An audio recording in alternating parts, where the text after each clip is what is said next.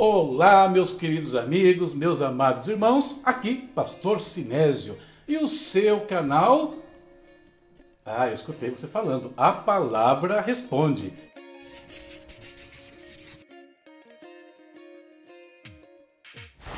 E hoje, queridos, é dia do nosso quadro Respostas. Temos mais uma pergunta aí enviada e nós vamos falar sobre mais um tema das Escrituras hoje. Com certeza, um tema que vai abençoar a sua vida. Antes, porém, eu quero pedir aquele favor de sempre. Inscreva-se no nosso canal, ative as notificações, curta os vídeos, é importante que você curta e até comente, tá? E toda vez que alguma coisa impactar a sua vida, compartilhe com todos os seus. Beleza? Estamos desfalcados aqui hoje, pessoal. Quem tá faltando aí? Cadê a Sara? Estuda, fui estudar. Ah, fui estudar. A Sara tem aula hoje. Muito bem. Mas a Silvana tá aqui. Eu tô aqui. Beleza. E o Lucas também. Eu tô aqui também. Maravilha. Então vamos lá. Nós temos perguntas aí. Pergunta de quem para hoje? Já pergunta da Rosângela de Fátima Gomes Alves. Pastora Rosângela de Votorantim. Já participou, né? Mandou uma pergunta. Foi ela que mandou a resposta às 12, se não me falha a memória. Né? A relação entre a cidade de Gadara e a tribo de Gad. Me lembro disso. Então está aí de novo para a pastora Rosângela. E o que, que ela pergunta hoje? Não vou ler, não. Por que não vai ler a pergunta, pastora? Não, Por que que eu não vou ler? Hoje é um áudio. hein? Ela mandou um áudio? É. Então, Lucas, por favor, toca o áudio da pastora Rosângela aí. Qual o motivo da decapitação do apóstolo Paulo? Porque qual foi o- a causa da decapitação dele para os romanos? Porque os romanos mataram Paulo. Olha só a pergunta da pastora Rosângela. Por que os romanos sentenciaram o apóstolo Paulo à morte? Por que eles mataram o apóstolo Paulo? E a pergunta Rosângela tem um porquê. Paulo não cometeu nenhum delito contra o Império Romano. O problema dele era outro. Então por que os romanos o mataram? Vamos refletir um pouquinho sobre essas questões hoje. Pergunta interessante, como falei, porque quando Paulo é preso na cidade de Jerusalém, o tribuno romano Cláudio Lísias é quem vai então prender o apóstolo Paulo, no meio de uma confusão na cidade. Isso aconteceu por causa dos judeus. Os judeus estavam tentando matar a Paulo. E sendo o tribuno avisado, ele acaba salvando Paulo da morte. Paulo ali ele poderia, no caso, eh, ser acusado de estar provocando um tumulto eh, na, na cidade. E isso era grave perante os romanos, mas não era o caso. Então, quando fala do martírio do apóstolo Paulo, estima-se que ele morreu por volta do ano 68 depois de Cristo. Logo depois de escrever a segunda epístola a Timóteo.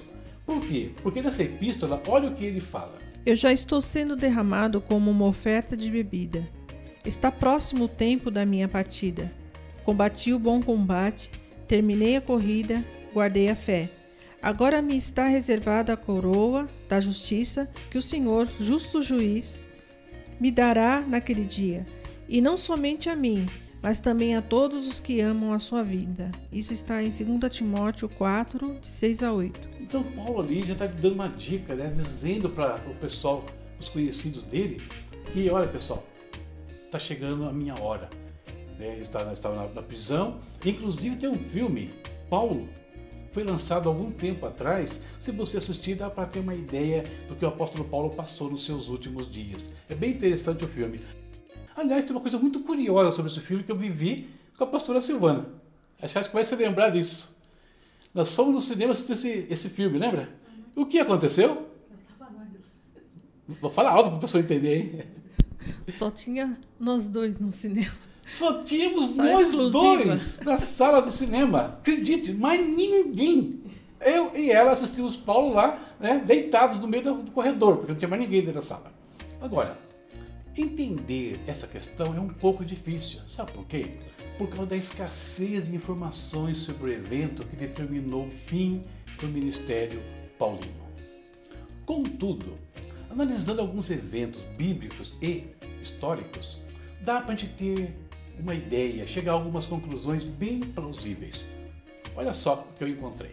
Vamos primeiro relembrar as circunstâncias que levaram Paulo à prisão e essas questões jurídicas com o Império Romano. Quando ele estava em Éfeso ainda, Atos 19, 21, ele já manifestou o desejo de ir a Roma. Desejo esse que se mostrou mais tarde que era um propósito de Deus para a vida dele. Atos 23, 11. E movido com esse intuito, Paulo chega a Jerusalém. E quando chega ali, conversando com os líderes da igreja, eles tomam todos os cuidados para evitar problemas. Nós vemos isso lá em Atos 21, do versículos 18 até o 27, o que foi feito. Mas, mesmo assim, logo ele se viu no meio de uma confusão com os judeus enfurecidos tentando matá-lo salvo, como eu disse, né, pelo tribuno Cláudio Lísias, ele foi recolhido para averiguação. Está em Atos 21, do 31 ao 40. E ali começou um processo que vai durar mais de dois anos. Paulo passou pelas seguintes audiências: em Jerusalém, perante os romanos e perante o sinédrio. Ele foi levado depois para Cesareia quando se descobriu que os judeus estavam tramando lá uma conspiraçãozinha para matá-lo. Então, tiram ele de Jerusalém. Em Cesareia, ele compareceu a uma audiência perante o governador Félix e também perante os sacerdotes que desceram até aquela cidade. Atos 24. Perante Festo, o governador que substituiu Félix, Paulo, percebendo que Félix poderia mandar ele de volta para Jerusalém para ser julgado lá, e isso significaria a morte dele, o que, que ele faz? Na qualidade de cidadão romano, ele usa um direito que ele tinha. Ele apela para César. E o que significava isso? Que ninguém mais abaixo do imperador poderia julgar o caso de Paulo, somente em Roma. É como se alguém aqui no Brasil apelasse ao STF. Ele só poderá ser julgado pelo STF e por mais ninguém. Só que antes que Paulo fosse finalmente enviado para a capital do império, ele ainda fala, né, dá o testemunho dele perante o rei Agripa e a sua esposa Berenice. Estou resumindo aqui a história toda para vocês. Ao longo desse processo, nós temos alguns elementos que podem nos ajudar a entender o final trágico que acabou acontecendo com esse homem de Deus. Vamos ver que eventos são esses. Fica claro na narrativa que os crimes, né, abre aspas aqui, crimes, do apóstolo Paulo eram nenhum Paulo não cometeu nenhum crime contra os judeus e muito menos contra os romanos. O que levou ele a ser recolhido pelo tribuno, primeiro foi para salvar a vida dele e também porque aparentemente ele estava causando um tumulto ali, o que mais tarde vai ver que não era bem assim. Agora, para gente entender bem o processo de Paulo, nós vamos comparar o processo de Paulo com o, o processo de Jesus, o julgamento de Jesus porque aí vai evidenciar algumas coisas na prática dos romanos. Vamos começar vendo o veredito que foi dado a Jesus Cristo por Pilatos. Olha o que Pilatos conclui acerca de Jesus. Então Pilatos disse aos chefes dos sacerdotes e à multidão: Não encontro motivo para acusar este homem. Não encontro motivo para acusar este homem. E depois ele fala mais: Pilatos reuniu os chefes dos sacerdotes, as autoridades e o povo, dizendo-lhes: Vocês me trouxeram este homem como alguém que estava incitando o povo à rebelião? Eu examinei na presença de vocês e não achei nenhuma base para as acusações que foram que fazem contra ele. Nem Herodes, pois, ele o mandou de volta para nós. Como podem ver, ele nada fez que mereça a morte. Portanto, eu o castigarei e depois o soltarei. Ou seja, o veredito inicial em relação a Cristo é que ele era inocente. Perfeito? Ok. Vamos ver agora no caso de Paulo. Decorrido todo o processo que eu falei com vocês, que durou mais, né, mais de dois anos aproximadamente, né? Quando Paulo é apresentado ao rei Agripa e à sua esposa, Festo, o governador, olha como ele faz a introdução do caso de Paulo perante o rei Agripa. Leia, por favor.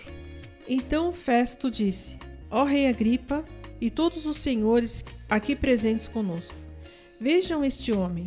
Toda a comunidade judaica me fez petições a respeito dele em Jerusalém e aqui em Cesareia, gritando que ele não deveria mais viver.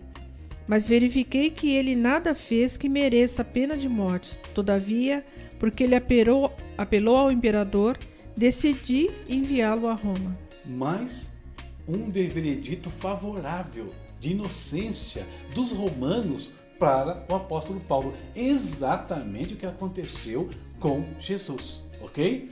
Vamos continuar. Então fica evidente que nem Paulo e nem Jesus tinham feito qualquer coisa contra a lei romana.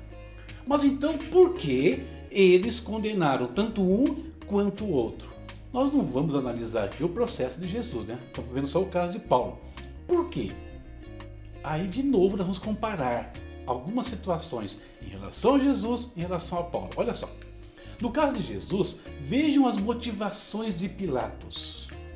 Desejando agradar a multidão, Pilatos soltou-lhes Barrabás, mandou açoitar Jesus e o entregou para ser crucificado. Desejando agradar a multidão. Presta bem atenção nesse detalhe. No caso de Paulo, o governador Félix poderia ter resolvido o problema. No entanto, olha o comportamento de Félix. Vários dias depois, Félix veio com Drusila, sua mulher, que era judia, mandou chamar Paulo e o ouviu falar sobre a fé em Jesus Cristo. Quando Paulo se pôs a discorrer acerca da justiça, do domínio próprio e do juízo vindouro, Félix teve medo e disse: Basta por enquanto. Pode sair. Quando achar conveniente, mandarei chamá-lo de novo. Mas não para por aí. Olha o que, ele continua, o que o texto fala ainda. Ao mesmo tempo, esperava que Paulo lhe oferecesse algum dinheiro, pelo que mandava buscá-lo frequentemente e conversava com ele. Passados dois anos, Félix foi sucedido por Pórcio Festo. Todavia, porque desejava manter a simpatia dos judeus, Félix deixou Paulo na prisão. Olha só, poderia ter solto o apóstolo Paulo, só que ele esperava receber dinheiro, corrupção. Porque desejava manter a simpatia dos judeus. O mesmo caso de Jesus. Exatamente o mesmo comportamento. Portanto, essas duas situações revelam o caráter dos governantes romanos: jogo político e corrupção. Essas duas coisas impediram e tiveram papel preponderante no julgamento de Jesus e de Paulo. Tá? Influenciaram a, a, a, todo o processo. E tem mais um caso que eu gostaria de citar para vocês ainda: a morte de Tiago, o irmão de João. Olha como ela aconteceu.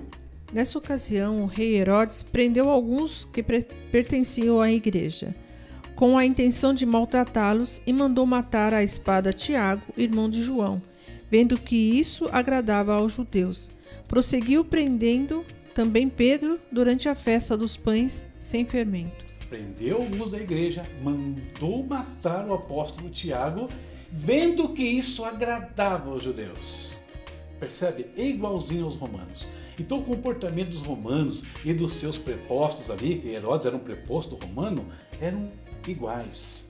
Jogo político, jogo de interesses, né? a gente percebe e tem outra questão que precisa analisar antes de concluir esse processo aqui: as perseguições romanas. Os romanos, eles não perseguiam a igreja de maneira uniforme, não.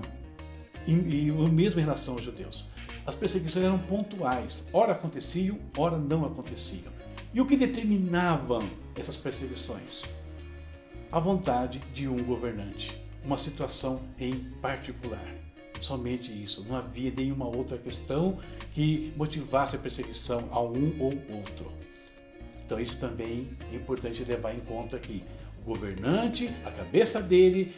Portanto, sabendo que o apóstolo Paulo nada fez contra os romanos, nada que justificasse a sua condenação, que as acusações feitas pelos judeus lá em Jerusalém não chegaram a Roma, conforme nós vemos em Atos 28, versículos 20 e 21 a única possibilidade que nos resta é a condenação por causa da política ambígua e por conta da corrupção dos governadores romanos. Eles não precisavam, meus queridos, de nada para condenar a Paulo ou qualquer outro cidadão. Bastava que isso lhes conviesse de alguma forma. Ou seja, a morte do apóstolo Paulo em algum momento foi interessante para os governantes romanos. E aí eles usaram como bode expiatório. Não tem outra justificativa, infelizmente. O que nós vemos no Império Romano no passado é muito o que nós vemos nos governos dos dias de hoje. De novo, infelizmente. Bom, Mais uma pergunta aqui respondida. Espero que atenda os seus anseios, pastora Rosângela, e que Deus abençoe a sua vida e a vida de todos vocês que estão aqui conosco. E nos abençoe também, por favor, ore por nós, né? interceda por esse ministério, mas também não deixe de se inscrever no canal, de ativar as notificações, de compartilhar os vídeos e tudo isso que nos ajuda a crescer. Até a próxima, se Deus quiser. Tchau, tchau.